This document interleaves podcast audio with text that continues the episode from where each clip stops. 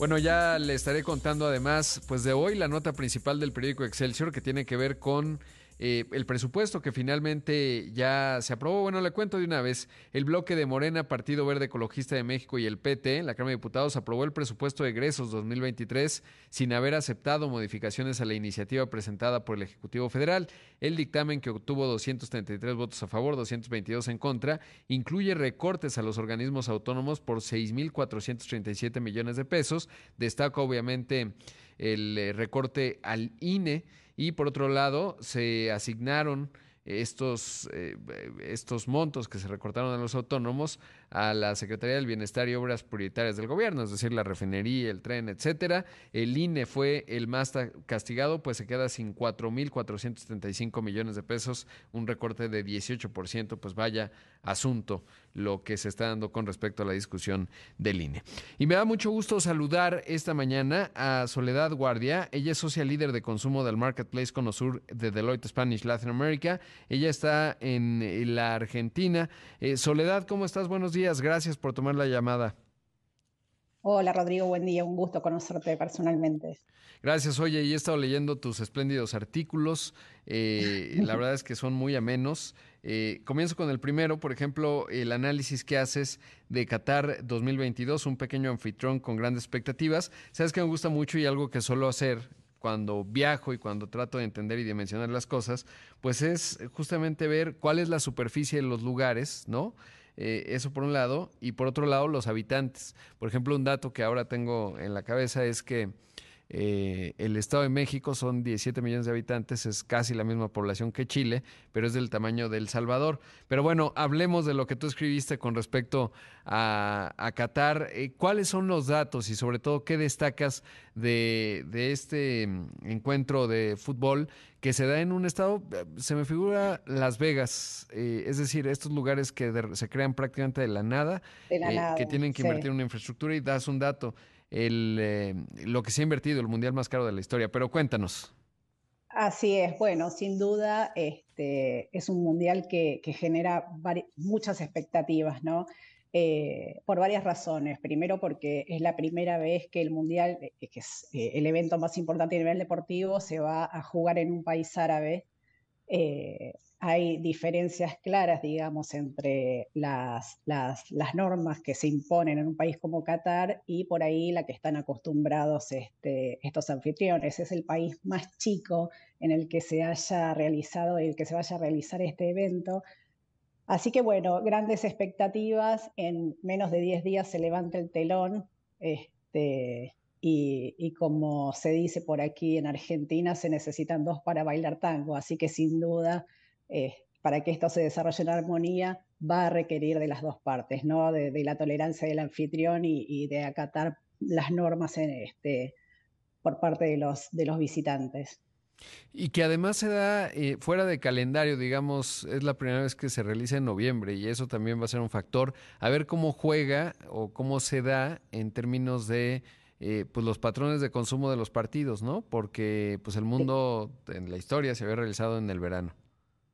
Exacto, exacto. Quien ha tenido la oportunidad de estar en, algún país de los Emiratos, eh, realmente en época de, verano, en la que usualmente se juegan este, los mundiales, hubiera sido sencillamente imposible. Eh, no hubiera habido ninguna, otra, ninguna otra posibilidad más que ir del hotel al estadio, estadios refrigerados, lógicamente, y del estadio de vuelta al hotel y ni siquiera hubiera alcanzado esa capacidad de refrigeración, porque la verdad que las temperaturas son increíblemente altas.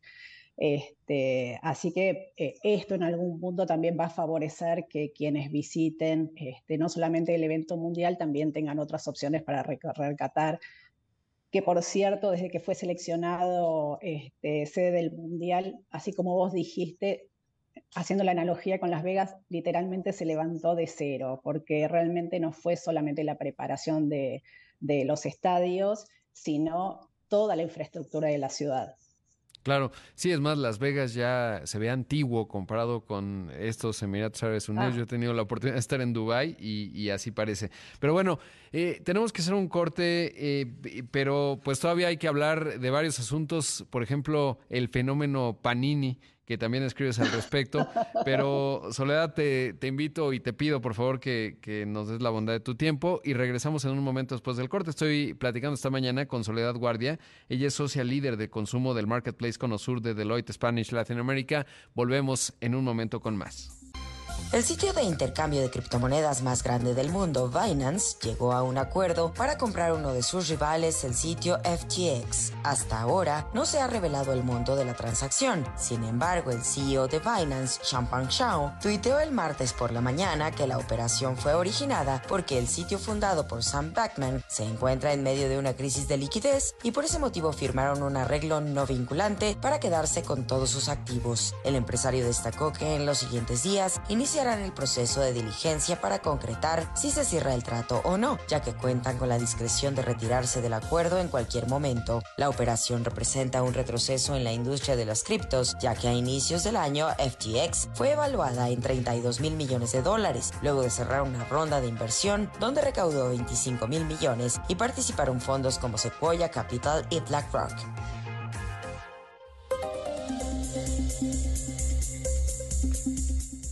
Son las 6 de la mañana con 30 minutos. Esto es Imagen Empresarial. Esta mañana está con nosotros Soledad Guardia, ya soy líder de consumo del Marketplace Conosur de Deloitte Spanish Latin America, eh, que tiene espléndidos artículos. Otro de ellos, que usted además puede encontrar en las páginas de Deloitte Spanish Latin America, es Willy Wonka y las estampas del Mundial. Eh, Soledad, ¿cómo analizas desde la óptica de negocios este fenómeno de las estampitas del Mundial, es decir, de los álbumes Panini? Me sorprendió muchísimo un dato que das en términos de los ingresos que, que ha generado. Estamos hablando de mil millones de dólares en 2018 de estampitas. La verdad es que no lo podía creer cuando lo leía. Es increíble realmente. Es muy difícil eh, explicarlo desde el punto de vista de negocios en qué sentido. Eh, hay muchos estudios hechos este, por la Universidad de Harvard que dice que el, 95% de las decisiones eh, del ser humano están en ese subconsciente, ¿no? El mundo que tiene que ver con las emociones, eh, los pensamientos, experiencias pasadas. Entonces, cuando uno tiene en cuenta, realmente es como si fuera el Amazonas, es un territorio inexplorado, este, hay mucho por avanzar y es un, como un objetivo en continuo movimiento, ¿no? Entonces, realmente el fenómeno de las, de las estampas eh, es algo que no se puede explicar racionalmente si uno se pone a pensar que hay muchas formas de completar ese álbum este, que es el objeto de deseo, porque la verdad es que se pueden hacer, este, además de comprar las estampitas, que, las estampas que al principio generan un interés y lógicamente a medida que pasa el tiempo esto va eh, decreciendo, al final del día uno podría entrar en la página de, Panini y Panini este, eh, se pueden comprar las estampitas que faltan, con lo cual realmente hay formas de completarlo. Pero sin embargo, eh, este, este deseo de comprar y completarlo antes del Mundial es un evento que vemos que se repite completamente en cada evento futbolístico eh, este, que, se dan en distintas partes del mundo. ¿no? Entonces, un poco la estrategia que nosotros vimos como diferente este año es justamente sacar eh, algunas estampas que son completamente diferentes a las estampas del Mundial, que lógicamente van a generar y van a redituar, al igual que vienen haciendo en cada evento deportivo, eh, lo que propone Panini en este caso es como un juego paralelo, ¿no? Entonces están estas estampas que son las leyendas, que son estampas únicas, porque hay 20 eh, jugadores que van a ser leyenda indudablemente, eh, y estas estampas que tienen como un fondo dorado son diferentes a las figuritas tradicionales. Está el jugador en movimiento y la verdad es que se han transformado en un objeto de deseo, ¿no? Y lo mismo pasa con la edición especial que se hizo para Estados Unidos, donde hay este, las, mismas las mismas estampas que para el álbum eh, tradicional, pero con rebordes negros. Y la verdad es que para coleccionistas eh, es increíble el mercado que tienen. Eh, es algo difícil de explicar desde lo racional, pero bueno, evidentemente pasa por ese 95% emocional. Claro, y lo conectas además con Willy Wonka en términos de, la fábrica de chocolates, ¿no? Y esta historia en donde eh, pues el que saca la envoltura dorada, según yo, es el que va a la fábrica. Eh, y entonces se genera toda esta expectativa. Que, diría que hay varios componentes, ¿no? De negocios. Uno, la escasez artificial. Por ejemplo, conseguir la de Messi, pues era relativamente complicado. Eh, si uno veía en sitios de subastas en Mercado Libre, por ejemplo, llegaba a venderse en 7 mil pesos mexicanos, unos 350 dólares. Eh, pero como cuando dices eh, racionalmente, pues solo tenías que esperar, ¿no? Finalmente y lo, y lo llenas. Pero luego hay esta otra parte de socialización de un producto, es decir, eh, la, el recorrer el camino del consumidor tiene que ver con la socialización en términos de intercambiar estampitas, ¿no? Entonces estamos la escasez artificial que pueden generar a través de ediciones limitadas y cosas especiales. Eh, en un segundo lugar diría esta socialización del producto que es probablemente eh, lo más importante. Y tres, lo más sorprendente, y yo creo que esa es otra gran lección de negocios, es que en un mundo digital, yo me acuerdo, me tocó siendo niño el Mundial del 86, ¿no? Y si en el 86 hubiera pensado, oye, ¿tú crees que en un mundo 100% digital, en donde todo el mundo tiene teléfonos inteligentes, etcétera, seguirá habiendo un álbum de estampitas? Pues, Apostabas que pensaría que no. Y, es realmente sorprendente esa, esa nostalgia, pero sobre todo eso que también tiene, eh, digamos, tracción en las nuevas generaciones, eh, porque los humanos no dejamos de ser humanos, ¿no? Entonces este intercambio de estampitas parece que es universal. Exacta, esa condición permanece, te diría, invariable eh, en distintos aspectos y eh, la realidad es que aquí en mi país se ha transformado en un tema de Estado. ¿eh? realmente ha participado eh, la Secretaría de Comercio Exterior y demás. Ha habido una escasez, digamos, real y aparente, pero, pero esta fiebre por completar el álbum continúa absolutamente invariable. Bueno, hasta el fenómeno de la inflación se puede explicar, ¿no? Porque cuando tienes una oferta limitada de algo y una demanda abundante, el mismo el precio tiende a crecer, ¿no? Y entonces ya me imagino el ministro de Comercio de Argentina diciendo tenemos que combatir esta inflación, si no podemos con la de normal, ¿no? Por lo menos la de las estampitas. Y ahí Hay que darle una alegría al pueblo, sí. Exactamente, porque de otra forma sí está complicado, ¿no? A lo mejor no puedes comprar tanto algunos eh, productos, pero por lo menos estampitas sí que están disponibles. Sí, y otra cosa más, Rodrigo, realmente uno ve eh, a los pequeños haciendo estos intercambios y, yo creo que están en condiciones de dar clases de economía, ¿eh? con el tema de los trueques, cuánto vale una estampita en relación o figurita en relación a, otras, ¿eh? es increíble. Sí, además los arbitrajes, por ejemplo, acá en México, uno de los...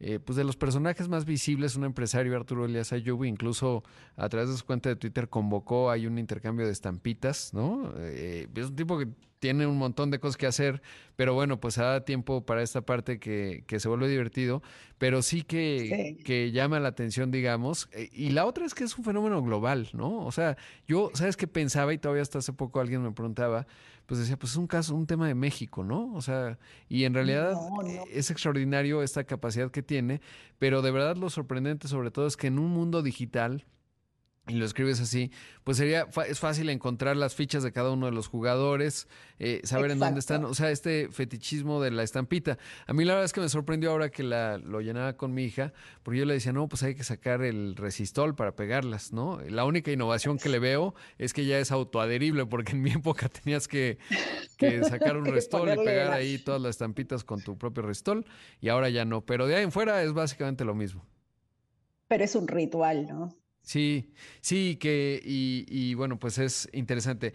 Ahora, otro asunto, y es que estamos recorriendo varios de tus artículos, otro muy bueno que se llama The Topperware a Louis Vuitton. Eh, ¿Cuál es el planteamiento de ese?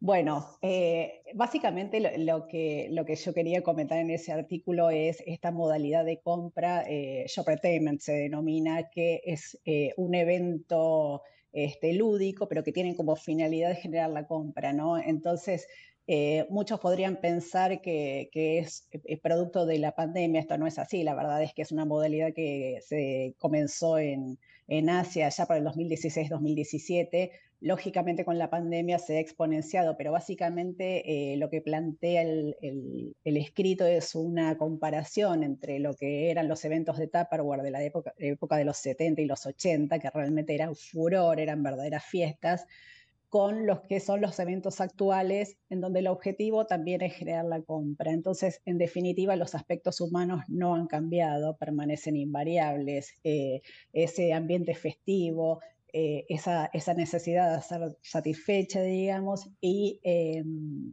por el otro lado, un vendedor que en aquel momento era un representante de, bueno, en este caso de Tupperware, ahora este, las marcas, inclusive las de lujo, se asocian a influencers, que bueno, sabemos que son este, quienes tienen seguidores, followers en las redes sociales y tienen este, eh, muchos seguidores. Entonces, eh, esto propone una comparación que en definitiva todas las posibilidades infinitas que da el salto tecnológico en comparación con lo que eran las reuniones antiguas, pero que el factor humano continúa invariable. Así es, ahora se dan a través del Instagram, ¿no? la reunión donde muestran los productos, pero a través de un influencers que de manera no tan sutil, eh, pues empuja, digamos, el producto y esta aspiración, digamos, de ver que alguien eh, que cuya imagen admiras a lo mejor o te resulta atractiva, eh, pues lo utiliza y a partir de ahí se genera la compra. Soledad, debo hacer otro corte, pero, pero te pediría un poco más de tiempo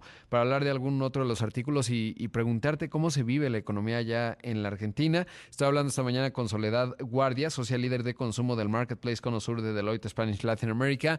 Volvemos en un momento con más. Salesforce es la última empresa del sector tecnológico en llevar a cabo un recorte de personal. De acuerdo con una fuente del canal CNBC, por lo menos mil personas personas fueron despedidas el lunes de esta semana. Sin embargo, el sitio Protocol reveló que hasta 2.500 trabajadores podrían verse afectados por estos movimientos. Hasta ahora, la empresa de software para empresas fundadas por Mark Benioff confirmó que despidió a algunos empleados debido a que la demanda de sus servicios ha disminuido en algunos países e industrias. En enero, Salesforce dio a conocer que contaba con 73.541 colaboradores y que en 2021 su plantilla laboral había crecido 36% debido a una aumento en el uso de sus productos. A lo largo del año, muchas compañías de tecnología como Microsoft y Snap han anunciado planes para despedir o contratar empleados a un ritmo más lento que antes, debido a las difíciles condiciones económicas que se viven alrededor del mundo y que afectan al consumo de sus protocolos.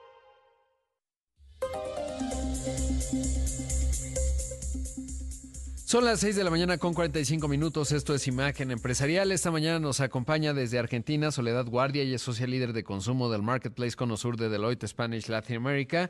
Eh, y le recomiendo ampliamente sus artículos que encuentran en la página de Deloitte Spanish Latin America. Eh, hay un último que se llama La Hoguera de las Vanidades y habla justamente pues de las marcas, pero sobre todo pues por ejemplo de la exclusividad que tienen que generar marcas como Burberry que incluso en 2018 destruyó eh, pues parte, digamos, de carteras, prendas y perfumes de su producción que no habían podido venderse, eh, porque justamente, y, se parece, digamos, coincide con lo que hablábamos hace un rato de la escasez artificial, eh, como en algunas marcas de ultralujo, la escasez artificial, el, por ejemplo, conseguir una bolsa que puede costar pues hasta, hasta donde yo sé, 10 mil dólares estimada Soledad, eh, y esto porque van jugando, digamos, con los clientes que tienen acceso y que van desarrollando una relación con la tienda y entonces solo a ellos se las venden, etcétera, ¿no? Es un fenómeno bien interesante este de las marcas de lujo. Exactamente, sí. Em, la verdad es que no es, es una práctica que si bien ha salido a la luz y ha generado la controversia que generó eh, y sigue generando, es una práctica que han puesto en marcha muchas empresas justamente como una estrategia para mantener sus productos de lujo, digamos. Eh, una de las características, uno de los atributos de un producto de lujo es la exclusividad. Eh, entonces, ¿cuál es la forma de mantener un producto exclusivo mediante la escasez? Y si hay sobrante de stock, bueno, ese sobrante de stock se destruye. Y esto, lógicamente, puesto en la opinión pública, en conocimiento de la opinión pública, genera mucha controversia, no solamente por el impacto ambiental que generó la propia producción de ese producto, sino luego el que genera su destrucción. Entonces, eh, la verdad es que luego de este escándalo a nivel mundial, las empresas no discontinuaron con esta práctica. Sí, hay algunos países, eh, Francia a la cabeza, que ha, eh, al momento que, escribí el artículo era un proyecto de ley, hoy es ley. eh, donde en algún punto prohíbe eh, la quema o la destrucción generando, liberando gases tóxicos, digamos, que, dañan este, el planeta, ¿no? que favorece el calentamiento global. Ahora hay algunos críticos de esta ley que sostienen que en realidad no prevé ningún tipo de penalidad, entonces en algún punto se cuestiona hasta qué punto esto tiene o no un efecto para, para impedir este tipo de prácticas. Em, y por el otro lado, las propias empresas, por supuesto, que han desarrollado todo tipo de estrategias justamente para compensar, si se quiere, esta imagen negativa que ha quedado a raíz de la quema de los productos. Claro, sobre todo porque pues sí, eh, son recursos ya invertidos, eh, digamos en la huella de carbón, pues ya hay un recorrido y una generación de, por ejemplo, de gas de efecto invernadero que súbitamente se vuelve inútil porque se es una, digamos, se destruyen estos productos y hay un doble impacto, pero como bien dices, además habría que entender geográficamente cómo lo pueden controlar, porque normalmente muchos de estos productos se producen, eh, se fabrican en Asia y si alguien en Vietnam lo destruye ahí, pues ya no te diste cuenta, ¿no? Dependiendo cómo gestionen sus inventarios o cómo, cómo lo puedan ver. Seguramente los que ya están en la tienda que no vendieron, ¿no? Que es un poco la idea. Eh, ya por último, Soledad, eh, y es bien interesante además, hay algo que a mí siempre me llama la atención y es que uno de los mercados más vibrantes en el mundo es el chino. Eh, y a veces piensa, pues qué difícil venderle a los chinos, ¿no? Porque eh, pues son, compran marcas locales, etcétera. Pero cuando veo las filas que hacen en todo el mundo por las grandes marcas de lujo, me habla de que el asunto es cómo construyes eh, todo lo que rodea a una marca, cómo se hace apetecible y a partir de ahí cómo sí se puede vender, pero hay una gran inversión en la construcción de la marca. Y ahora que lo mencionas, me acordé de esta película de la casa Gucci, en donde prácticamente la piratería juega un papel importante en términos de la visibilidad de una marca en sectores a los que tradicionalmente no llega, ¿no? Y que finalmente las compañías viven en este mundo complejo, en donde por un lado la piratería te acerca a mercados que a lo mejor no tienes, pero por otro lado, eh, pues obviamente quitan participación o estás dejando dinero en la mesa cuando no llegas a esos puntos de precio. Y es toda una paradoja entre la exclusividad y el llegar a nuevos mercados con otros puntos de precio más bajos, pero que pierdes esta exclusividad quizás ahí hay eh, ¿no? Eh, esfuerzos que hacen una submarca, digamos, que se parece, pero no es la misma y entonces se vuelve un poco complicado. Pero te quería preguntar, Soledad, ya por último, ¿cómo se vive el día a día económico en Argentina considerando pues, la inflación que tienen, eh, sobre todo en los últimos años? Bueno, yo antes de entrar al aire escuchaba que mencionabas la inflación anual que, que estaban teniendo por por México y la verdad es que cuando uno piensa eh, que la expectativa de inflación este año va a superar el 100%, eh, no dejo de pensar que la tuya es una excelente pregunta, porque realmente eh, es difícil. Lógicamente esto lo que genera es que la gente cuide el bolsillo, que no haga grandes inversiones porque hay grandes este, expectativas, primero porque el año que viene es un año electoral. Segundo, porque en el corto plazo no se sabe qué va a pasar con la devaluación, que, eh, la devaluación en este momento no está siguiendo el ritmo de la inflación y los niveles de inflación que realmente uno piensa siempre que son insostenibles hasta que se da cuenta de que siempre se puede un poco más. Pero está difícil, sí. Sí, no, es complicado y me habla, digamos, de lo que requiere un país en cuanto a construir un banco autónomo, es decir, en donde el Ejecutivo no le diga qué hacer y eso es lo que quizás distingue a México eh, de la Argentina eh, y bueno, pues ojalá que, que esto se vaya corrigiendo porque obviamente es un país muy admirado, de un enorme potencial. Eh, todos sabemos la historia de que a principios del siglo XX pues era, se pensaba que iba a ser como Australia, Canadá, tiene todos los recursos, todo el talento, es un gran país, pero bueno, pues lamentablemente eh, no es un tema de los políticos, pero sí políticas económicas fallidas, por lo menos desde el siglo XXI y antes también.